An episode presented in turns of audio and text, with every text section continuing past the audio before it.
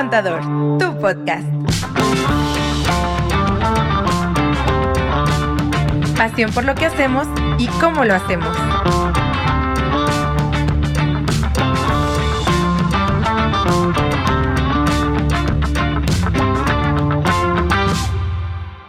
Hola, ¿cómo están? Bienvenidos a un episodio más de Mi Primer Contador, tu podcast. El día de hoy... ¿Qué le pasó? Güey, el día de hoy les vamos a hablar de un tema... muy Sí. derecha, vela.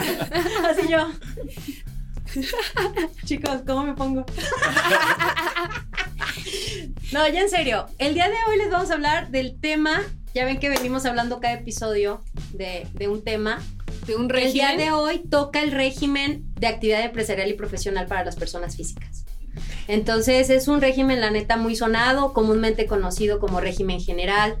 Entonces vamos a hablar de las particularidades de este régimen, cuándo te conviene, cuándo podría ser una opción para ti, para que ustedes también No, pues puedan tomar el, decisiones. el saber eso, justamente, el saber te permite decidir, ¿no? El saber te permite conocer qué opciones tienes. Habla- hablábamos el capítulo pasado del régimen simplificado de confianza y comparamos un poquito con este régimen de personas físicas con actividades empresariales y profesionales, pero ahora nos vamos a enfocar un poquito más en este y, y también cuándo nos conviene estar en el régimen de personas físicas.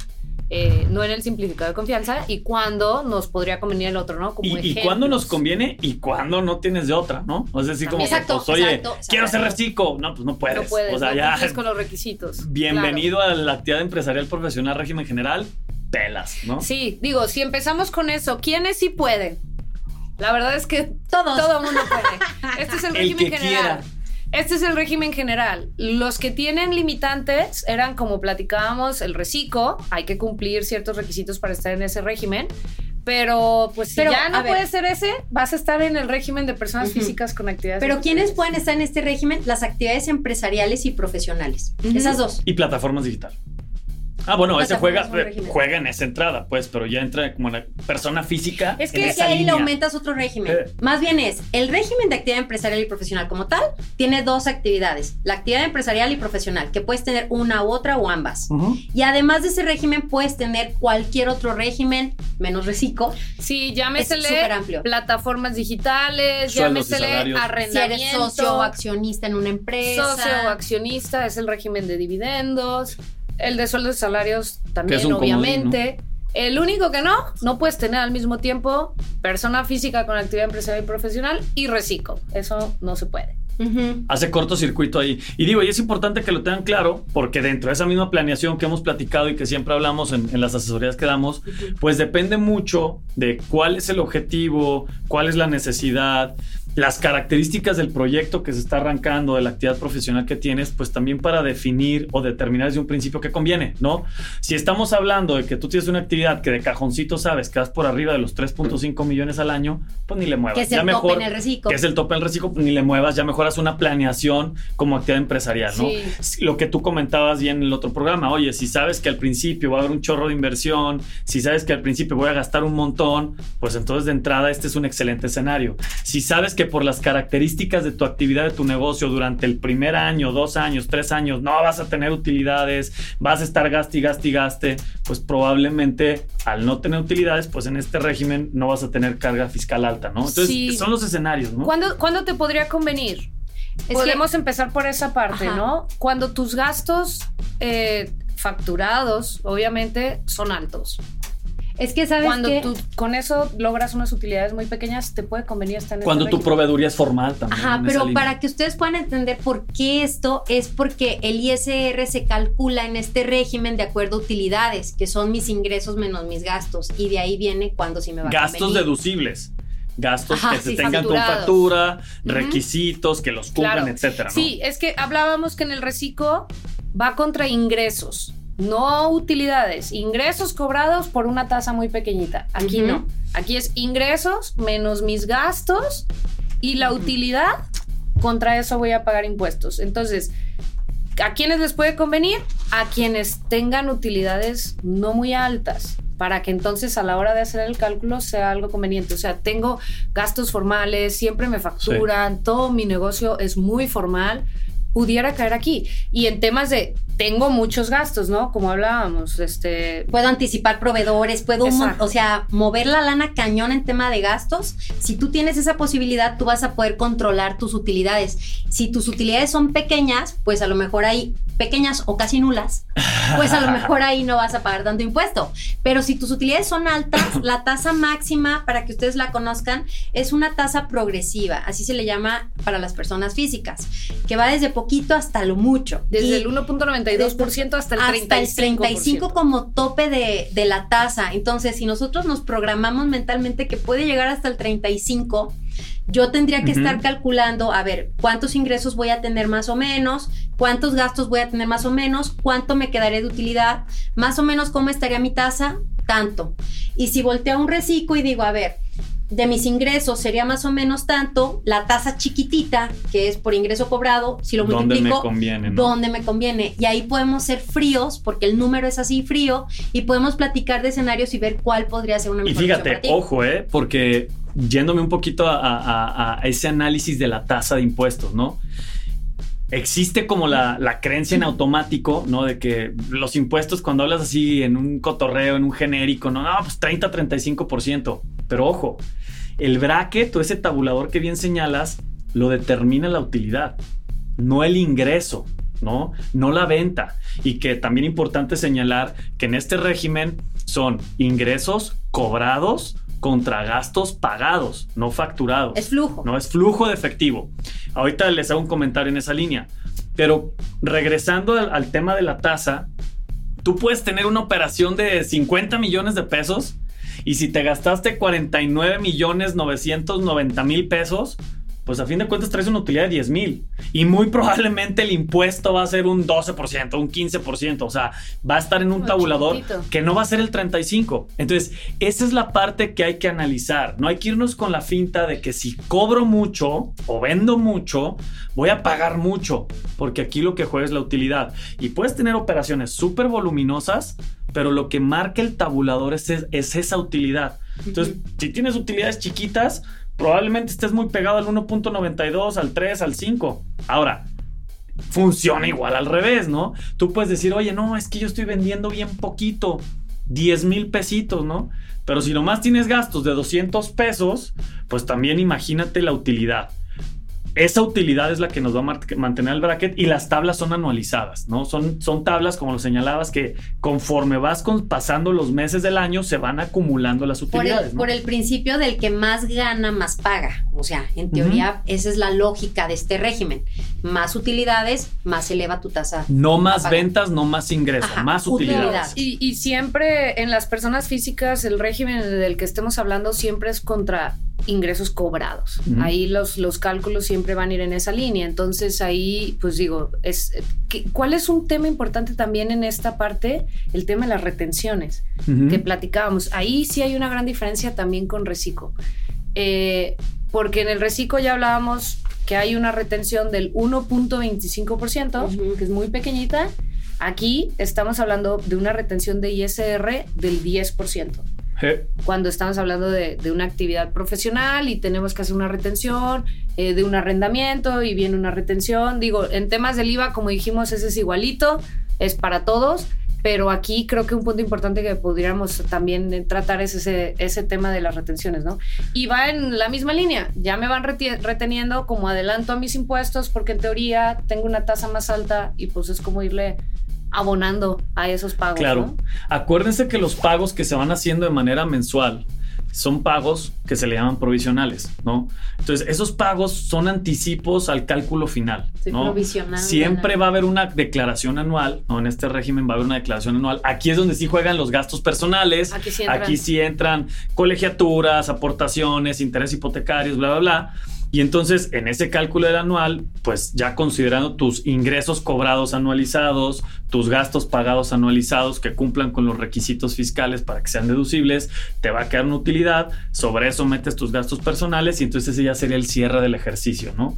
Eh, quiero hacer mucho énfasis en esto porque justamente hace rato en la tarde que estábamos ahí asesorando a unos clientes, algo que les da mucho nerviosismo es eso, ¿no? Oye, Diego, es que yo tengo varios de mis clientes que me piden facturas y me estresa mucho porque son facturas grandísimas. Acuérdense, es flujo. O sea, ustedes pueden facturar lo que quieran hasta que se cobra es cuando ya entra en la jugada para la declaración mensual, ¿no? Y aquí son declaraciones mensuales, juega el IVA de igual manera, ¿no? El IVA también hay que checarlo, que si soy tasa exenta, que si soy tasa cero, que si soy tasa 16, y hay que ver también el IVA de nuestros gastos, meterlo en la jugada para que al final podamos ver si nos queda pagar o nos queda a favor, Sí, etcétera, como, ¿no? como este régimen va eh, por las utilidades, pues ahora sí que vamos a estar súper pilas en conseguir gastos, porque no Mm. queremos tener utilidades tan altas, ¿no? Bueno, sí queremos. sí queremos, pero no queremos. Happy O sea, problems, happy o sea, problems. Sí queremos, pero para temas de impuestos a lo mejor queremos aprovechar al máximo los gastos que tengamos. Entonces sí es importante que, que lo prevean. Y para el tema del IVA, como lo platicamos en el otro programa, el IVA funciona.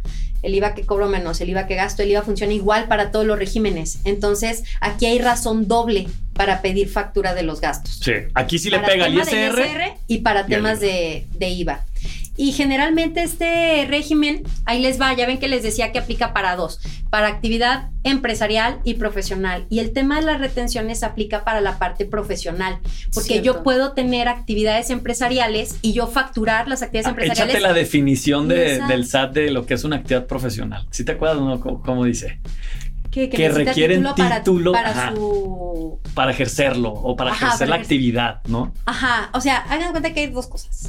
La actividad empresarial va a ser todo como Comercial. mercantil, comercial, tiene fines de lucro mercantiles, como que te vendo algo y me, algo así, y, y me pagas. O servicios más como empresariales, comercial, ¿no? ajá, o servicios empresariales. ¿Cuál, un ejemplo de un servicio empresarial? Servicio automotriz. No es un servicio profesional. Un taller mecánico va a ser una actividad empresarial. Eh, un, un ejemplo de servicio profesional, un abogado, un doctor, Un arquitecto. un ingeniero, un calculista, pues ingeniero, un- o sea, eso ya se convierte en profesional. Entonces, este tema de las retenciones aplica para la parte profesional y para la actividad empresarial no hay retenciones, ¿sale? Para que ustedes lo tengan previsto. Claro. Y creo Para que, la parte de arrendamiento también aplican las retenciones. Sí. Ah, sí, pero ese es otro régimen. Que ya después platicaremos, ¿no? En otro Ah, va a programa, haber un porque también el tema de cierto, arrendamiento. de arrendamiento, Cierto, porque En aquí a- no- No, y en arrendamiento hay varios temas interesantes, así como en plataformas, hay varios temas interesantes, pero ahorita Sí. es régimen general donde, pues creo que trabajándolo bien, entendiéndolo bien, a fin de cuentas te, te- te sirve y te controlando funciona, ¿no? muy bien la utilidad y también que no tiene límite de nada. Entonces, estar ahí te permite absolutamente todo. Hablábamos en algún momento, creo que al principio de la temporada, con qué arranco, una moral, una física y no sé qué. Si yo ya soy socio de una empresa y, y la empresa en lo que la constituyo, firmo, saco la cita, la firma, abro cuenta y que quién sabe qué, y este negocio ya se detonó y yo voy a empezar como persona física, pues yo ya no puedo empezar como un reciclo. Entonces puede ser que yo, socia, arranco el negocio con la actividad empresarial y profesional y en lo que activo la moral. Claro. Entonces puede ser el primer paso si yo también ya traigo que voy a empezar con una moral y ya soy socia. Este podría ser un primer paso. Ya está activa mi moral, me bajo, me suspendo como actividad empresarial, quedo nada más como socia y ya opera la moral. Entonces nos sirve para, para todo, no hay límite de ingresos, no hay límite de nada, eh, tiene mucha amplitud. Si yo la neta ya estoy viendo que este negocio me va a pasar de los 3 millones y medio, si ya lo tengo súper controlado, si yo, o sea, no o si es un negocio que de manera natural genera no tengo operaciones grandes, ¿no? limitaciones ni nada, pues me voy a ir directo a este. Y bien manejado también, pues claro que funciona. Y, y digo, una de las preguntas que normalmente nos hacen, que va mucho en la línea de lo que comentas ahorita y que también señalabas hace rato, es que la mayoría de los que son socios de empresas nos dicen, oye, pues yo soy socio de esta empresa, pero pues yo de aquí la neta no estoy ganando nada, pero yo quiero dar chamba por otro lado, o me están pidiendo factura, ¿puedo yo también de manera independiente? Claro, o sea, Sí, tú puedes en tener este régimen. tu régimen de actividad Ajá. empresarial profesional y ser socio de una empresa y aquí sí puedes recibir asimilados a salarios. Aquí sí te pueden pagar Exacto. como asimilados a salarios y no tienes ningún inconveniente, ¿no? Es-. Esa parte es importante que la Sí. sepan, porque también los que son socios de empresas o los que tienen participación en algunos proyectos o, o negocios, pues también si son parte del consejo o si son parte de, la, de los socios de, de operativos o no, pues si quieren sacarle beneficios a las empresas como parte de la actividad que están teniendo, pues sería justamente esta forma, ¿no? Como un asimilado a salario. Existe esa posibilidad. O prestar algún servicio de factura. Así es. Y ya yo me encargo de mis impuestos. Tienes la dualidad, persona ¿no? física. Ajá. Así que, pues bueno, creo, Creo que, eso, eso nos permite rezar como... como, lo, lo- los los, puntos. importantes. Vamos igual a ir respondiendo preguntas. A y ver, ahí van Échenle, échenle, los que estén ahí conectados, los que quieran aventarnos preguntitas, aquí estamos listos. Ah, Adelante, mi Quique. Elena Garza pregunta. No entiendo qué es el coeficiente eh, de utilidad. Ah, bien, que es una buena pregunta que creo que esa la podemos Sí, digo, aterrizar en lo, otro lo- programa. lo ¿no? vamos a, Pero va. tocar más a detalle cuando empecemos a hablar de las personas morales, porque el coeficiente de utilidad juega para el cálculo de impuestos de una persona moral, pero justamente es, es un factor que te, que te sirve para calcular tu pago de ISR. Ese factor lo que te dice es cuánto eh, tú le estás diciendo al SAT que de tus, de tus ventas es utilidad, de tus ingresos. O sea, es decir, si yo tengo un coeficiente de 0.05, le estoy diciendo al SAT que si vendo 100 mil, el 0.05, o sea, el 5% de eso son utilidades y sobre eso voy a ir pagando impuestos. Entonces sería 100 mil por 5%, le digo, más o menos mis utilidades son 5 mil y te pago el 30% de eso. Entonces el coeficiente es ese factor que se determina también con el resultado de un ejercicio anterior. Claro. Y hay que tener utilidad para, re- para tener un coeficiente de utilidad. Pero cuando empecemos a hablar de las personas morales, lo vamos a explicar más a detalle, pero digo... Sí, literal es la división, es la división de utilidades entre ventas, ¿no? Utilidades entre Entran ventas. algunos factores más, pero principalmente, sí. Sí, es la proporción. Ujú. Así, Sí. haz de cuenta que yo le estoy diciendo al SAT, este funciona para mis pagos provisionales en las morales. Yo le estoy diciendo al SAT, oye, fíjate que el año pasado mi, mi negocio se comportó de esta manera. De lo que me ingresó, de lo que yo vendí, el 5%. Entonces el SAT, dice, el SAT dice, ah, ok, pues lo que vamos a hacer el siguiente año es que de todo lo que vendas, también va a ser el 5. Me y vas el anual adelantando impuestos. y en la anual ya vemos qué pedo, si era más o menos, pero me vas haciendo esto en este siguiente año. Exacto. Pero lo vamos a ver hasta el siguiente episodio donde hablemos de personas morales. Pero para. Pero creo que con esto ya hablando- queda- Ajá, queda resuelta la- la ya- pregunta ya vas a directa, tener ¿no? idea. Pero algo que también, para no confundir a los demás, es decirles que para las personas físicas no aplica el coeficiente de utilidad. Esto es exclusivamente de la persona moral. Yes. Entonces, de, que era Elena Garza. Elena Garza. Elena, ahí está. Esperemos haber respondido, Resuelto. resuelto la duda, la pregunta. Bueno, Román Boutique Ajá. Bien, pregunta: Si soy pensionado, ¿cómo puedo conseguir mi constancia de situación fiscal? Bien. Creo que es una pregunta bastante interesante. Eh, Hay varias formas. eh, sí, desde la más sencilla hasta la más compleja. Yendo al SAT. ¿No? Una yendo al SAT y pues que ahí me ayuden a imprimir mi constancia. Claro. Llevas tu identificación y un correo y listo. Y listón. Eh, Te vas con tiempo porque las filas están buenas, pero Si ya cuentas con contraseña del SAT o con firma electrónica, por internet la puedes sacar a través de la página del SAT. Es muy sencillo sacarla. Y también hay una más eh, a través de SAT ID. Y si A tienes de más SAT ID. dudas, en TikTok está un video de Sí. Lili explicando ese tema. a través de la aplicación de SAT ID en el celular o en la computadora. eh, también ya hay una opción ahí que dice constancia de situación fiscal. Y también ahí te deja imprimirla a ciertas personas. Digo, hay que, hay que probar varias cosas, pero podrían ser como las tres formas que se ir al SAT, si tienes tu firma electrónica y tu contraseña o la contraseña del portal, lo puedes hacer directamente. Por o en SAT ID. Y digo, ahí nomás como dato adicional, eh, en YouTube hay un video de, de SAT ID de cómo funciona, cómo manejarlo, cómo se tiene que operar para, para que sea eficiente. Entonces métanse, está muy chido. De hecho, es el que les recomendamos a varios de nuestros clientes cuando quieren hacer el tema de SAT ID. Les pasamos el link de ese videito y está muy claro, está muy, muy amigable. Entonces creo que ahí también podría ayudar bastante. ¿Del SAT, chico? Del SAT ID. Sí, o sea, hay un video de cómo funciona ¿Estás SAT ID. SAT? No, estoy recomendando el video que hicieron para SAT ID. Hay muchas cosas para las que nos vamos a agarrar del chongo, pero esa, felicidades, buen video, está muy friendly. Ah, bueno. Ok. Échale, mi Kike. Freddy, así, pregunta. ¿Mi declaración anual es la misma que mi declaración informativa? Ah, buena pregunta. Mm, No. Así de que platicándote del tipo de declaraciones que existen. An- Andrea, Andrea se va a explayar más, pero no. Declaración anual, pues es eso, ¿no? Como su nombre lo dice, es la declaración que se presenta una vez al año y te abarca todo un ejercicio fiscal, que es un año enero-diciembre, y para personas físicas se presenta Claro, en el mira, mes de abril. aprovechando que es personas físicas, régimen general, en el mes de abril se es la presenta declaración. en el mes de abril para todas las personas físicas la declaración anual. Declaración informativa.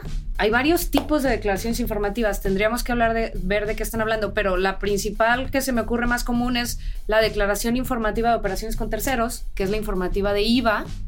Eh, pero también hay declaraciones informativas de IEPS, Hay declaraciones informativas de... Es que ahí te va, dependiendo el régimen que tú tengas, van a ser las obligaciones que tú vas a tener. Algunas informaciones van a ser para informar nada más y no son de pago.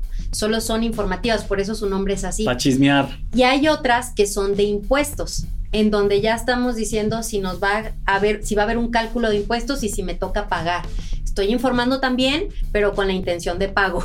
O sea que posiblemente me toque pagar. Esa es como la declaración. Que la informativa básica. es en, ¿Y las es en febrero, ¿no? informativas? Una de, de- Es que hay Eh, muchos tipos de eso la de- informativas. la de para las no, No, para las cada de mes las dio. donatarias o las Ah, de donatarias. de- En febrero es un mes donde se presentan varias, varias Eh, la informativas. declaración info- anual informativa. Sí, sí, sí. Ajá. O sea, hay muchas, incluso, no sé si han escuchado el IEPS, y si no, ya les sembré otra duda para otro episodio. Pero, por ejemplo, existe otro impuesto que es especial sobre producción y servicios. Y este IEPS también tiene muchísimas declaraciones informativas. Y de hecho, es, Así de que, el Jeps es así bien de- peligroso. Sí, y aplica para ciertas cosas, Ajá, para como tabaco, bebidas alcohólicas, contenido calórico, Combustibles. Eh, o sea, como ciertas Así, cosas. los llevan el gancitos ya vienen chiquitos, no crean que solo por la presentación, también por los hay- impuestos. y de ahí hay varias declaraciones que son informativas. El SAT quiere saberlo todo de esos sectores. Entonces, por eso te pone un montón de obligaciones informativas. Informa un montón de cosas. Entonces, depende tu régimen, es la- las obligaciones que vas a tener. En tu constancia de situación fiscal, allá abajo dice qué obligación tienes, cuándo se cumple y su fundamento. Ah, Oye, y ¿sabes entonces ahí qué? tuve, ¿qué onda? Estaría bien chido en un programa explicar La constancia. la constancia. A ver, vamos, agarramos mira. una y así. A ver, tenemos una, ¿qué pedo? ¿Ese QR qué? Explicar o sea, la Deberíamos, constancia creo que de- estaría deberíamos de grabar Sí. algo y explicarla. ahí Exacto. para que la anoten en eh, bucket list, ¿no? Ajá. De las cosas que tenemos que explicar y, y hacer. Creo que esa duda la tienen muchos de, inclusive digo, nos ha tocado, este, que vemos y, y, pues hasta el mismo cliente y en algunos casos de repente hasta los contadores no saben ni, ni qué información y cómo encuentran se puede ahí, ¿no? llevar mejor también el tema contable y fiscal de eso, de esas obligaciones que te aparezcan? Creo que nos puede dar carnita Pues para es que ahí hablar muchas está, cosas. ahí está lo que tienes que cuidar. ¿no? Ujú. Pero Muy bien. bien. Alcanzamos Algo otra preguntita, creo. Sí, échale, échale, Kike. alcanzamos Monchi otra. 08 Monchis. pregunta. ¿Qué El de hace rato era Mocho, ¿no? Este es Es Monchis, otro. el primo. Ese es el tuyo. El parece mocho. ¿El Monchis? ¿Qué pasa si facturo algo que no es de mi giro? Híjole, esa- fíjate que creí que iba a ser una pregunta que iba a ser más concreta, ¿Qué pero tan es que esa- creativo quieres ser? Es que si tú me dices que son croquetas, yo te voy a preguntar a qué te dedicas y tal vez le encontramos funcionalidad a las croquetas, ¿no? Ay, ustedes lo vieron por el lado de gastos, yo lo pensé por el lado de ingresos. ¿Qué Ah, mira. Facturo algo que no Ah, de veras, sí. Yo luego, luego pensé en. Yo me fui al gasto. Ay, y es que yo me fui al lado de Mira. ingresos. Malditos. Malditos. o sea, ahí se ve, ¿no? Ahí se ve quién está conmigo, jugando a la defensiva. Pero bueno, a ver, ¿tú cómo lo viste en ingresos? ¿Cómo lo verías tú? Dale desde esa perspectiva. ¿Qué dices? ¿Qué, qué pasa si, si facturo algo que no es mi giro? O sea, no me dedico a eso, pero estoy generando una factura de un ingreso por otra cosa. Pues sí la puedo hacer. En teoría, si ya fuera algo muy recurrente, pues habría que actualizar tus, tus actividades en tu constancia para que también sea, tenga que ver con tu giro y haga todo sentido, ¿no?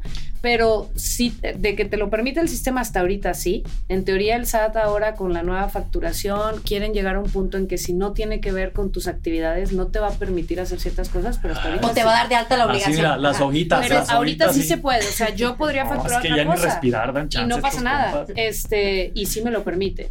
Pero en teoría, algo que no sea tan recurrente. Fue algo esporádico, por alguna ocasión lo tuve que facturar y listo, ¿no? Yo vería también importante el monto de lo que vas a facturar para saber si es algo accidental o ya pinta demasiado en mis ingresos. Porque si y ya. el tipo de producto, oye, fabrico muebles y voy a facturar chelas, pues hasta juega el Jeps, como decías hace rato, ¿no? O sea, entonces ya No, entras a dar la sea, hay, actividad. Así una- es, hay así un es. concepto que se llama actos accidentales. Cuando, oh, una oportunidad, no la voy a dejar pasar. No, y, y el SAT te Entonces- permite dar así cuando te dice qué tan recurrente va a ser, eventual, periódicamente, y te- ahí también Entonces, tienes opciones. yo voy a ver cuánto representa de los ingresos que yo Si pinta o no. Ajá, o sea, y si yo veo que ya, porque el acto accidental en teoría no rebasa más o menos el 10% de mis ingresos, porque es algo esporádico y, y ahí nomás. Y ahí se me fue. Ajá, porque yo tengo una actividad preponderante y decir preponderante es el 90%. Sí. Así. Y si nos vamos ahora del lado de los gastos, ¿qué pasa si facturo algo Y, que no sea, es mi giro y estoy hablando de gastos? Yo digo que esto es 70% conocimiento, 30% creatividad. Sí. Y que si tú logras encaminar, justificar, darle materialidad a relacionar ese gasto para convertirlo en algo indispensable para tu actividad, lo puedes facturar y lo podemos meter. Así, ese sería. Sí. Si tú crees Si que lo eso te está ayudando, que está ayudando, que es indispensable al desarrollo de tu actividad, échale coco y haz que... Y, y voy a poner un funcione. ejemplo, y voy a poner un ejemplo ni siquiera tan agresivo, ¿verdad? Pero por ejemplo, hay mucha gente que tiene una oficina y en la oficina tiene una cafetera. ¿Sí me explico? Y de repente se les olvida que pues hay clientes que les gusta el cafecito con leche. Entonces, pues si tú compras leche, compras café y compras azúcar, pues no nomás es para tu casa. Pues si yo tengo una oficina y me gusta echarme mi cafecito en la mañana. diles eso a los que me estuvieron Es- diciendo de cosas en TikTok. con Cuando fuiste al súper, cuando mi fuiste al súper, que por tu culpa hay baches en la ciudad. Exacto. Que por tu que- culpa hay baches. Sí, Que no que no merezco nada, que no merezco nada de los servicios públicos. Acuérdense, o sea, no es que, se y esa parte de que sean creativos. Si, si ustedes quieren venir algún día a nuestra oficina, que esta es su casa, Y que el café va por se nuestra darán cuenta. cuenta que aquí tenemos lámparas. Se darán cuenta que tenemos macetas, se darán cuenta que tenemos escritorios, ahora ya hasta micrófonos. ¿Ustedes creen que pedimos, es decir, ¿ustedes creen que pedimos factura de este micrófono o no? Oye, pero son un despacho de asesoría contable y fiscal y, y financiero administrativo. Sí, pero tenemos un podcast y necesitamos un micrófono para poder hablar. Claro que pedimos factura de esto. Si tú te vas así súper conservador y dices, como un despacho hizo deducible un micrófono, pues aquí estamos hablando de impuestos, ¿no? Y para que nos puedan escuchar lo necesitamos. Entonces, esa parte de creatividad eh, muchas veces eh, es también abrir el horizonte y decir, pues tampoco es tanta creatividad, es también lógica, ¿no? Pues si tengo una maceta y la voy a comprar para mi oficina, voy a comprar unos cuadros para decorar, o tengo sillas, o este sillón que parece sala, pero es la recepción de los clientes, pues claro que puedes pedir factura. Entonces, o sea, va No, mucho yo en esa sí creo línea, que ¿no? es creatividad porque el SAT también es un. ¡Ah! Censurada. Ah. O sea, no, Pero o sea, es que vas a es esa parte de, de- de la justificación y de la palabra favorita del SAT, la materialidad Sí. de las cosas. Pero ¿no? es que una parte es creatividad y otra El parte es decir, o sea, sí. pues es que es esto se usa o sea, no, y no, está no, aquí. no hay que ser creativo de que No, pero es, Es que sí abrir. tienes, que ir como un poquito más allá. Coincido, Porque coincido decir, completamente. eso no es indispensable. Eso es un gusto tuyo. Eso no es indispensable para el desarrollo de la actividad. O sea, sí se podría poner un plan así. Pero si yo puedo meter la creatividad, dice, hice un estudio de mi mercado. Y, Y mi le gusta el mercado café. meta, y mi el mercado meta, No, pues güey, llega y no tiene se estos siente en el intereses, piso. tiene esto, tiene Llega y esto. no se siente en el piso, se Entonces siente en el también sillón. es qué tengo yo de argumentos para defender pues todo lo que yo estoy gastando. Es que o sea, creo va que junto por- con por pegado. O sea, creo que la parte de la creatividad es importante para estirar un poquito la liga. Pero la parte de la lógica y la obviedad es como, les aseguro que ahorita que les dije el café, me dijeron, ah, pues yo siempre voy a la tienda a comprar café y nunca pido factura. Pues es que si tu oficina tienes café. que pues- el papel de baño, El papel de los baño. artículos de limpieza, la escoba, el trapeador, el cloro, el pinol, lo que sea que se si use. tienes un baño en tu oficina o en tu No, no, bodega, para tu casa. puedes hacer deducible el papel de baño. Y les aseguro, porque lo vemos todos los días, que hay gente que dice, ah, pues sí es cierto, y no pedí factura del papel de baño, ¿no? Entonces, creo que con eso Exacto. podemos darles ahí una respuesta muy clara de, de qué gastos son los que pueden ¿Se jugar. cumplió, Kike? Sí, se cumplió. ¿Sí? Oigan, Oye, creo que vamos a, Sí, a dejarla Es- aquí está chido, este nosotros porque si no encantados, aquí nos podríamos ir horas, pero bueno, nos encanta estar aquí con ustedes, ya saben que nos pueden seguir en redes sociales, nos pueden seguir en la página, nos pueden seguir en YouTube, nos ¿En pueden dónde? seguir en WhatsApp, por No, todos lados. Este, dilo, ¿dónde chico, más? ¿Qué me dilo, faltó? En todas las redes, en Todas arroba las mi redes. primer contador. En todo el metaverso. Oye, imagínate que ya teníamos ahí el metaverso. O sea, en mi primer lados. contador.com, Mi primer en contador. YouTube, en Spotify, en pues por todos lados, ¿no? Entonces, eh, métanse, escúchanos, mándenos sus dudas, sus preguntas. A fin de cuentas, sus dudas y sus preguntas es lo que nos alimentan y lo que alimenta este programa, así que nosotros encantados de poder resolverlas. Sí, Será un un gusto gusto, poder ayudar. haber estado aquí con ustedes. Muchas gracias, cuídense y nos vemos pronto. Recuerden que el café va por Mi nuestra primer cuenta. contador, tu podcast, ¿no? Saludos. Hace mucho que no le hacía, Te güey. vamos a decir eso, Tu güey. podcast, Güey, hace ¿verdad? mucho que no le hacía, güey. Te encanta. Chido, cuídense. Bye. Esto fue Mi Primer Contador, tu podcast.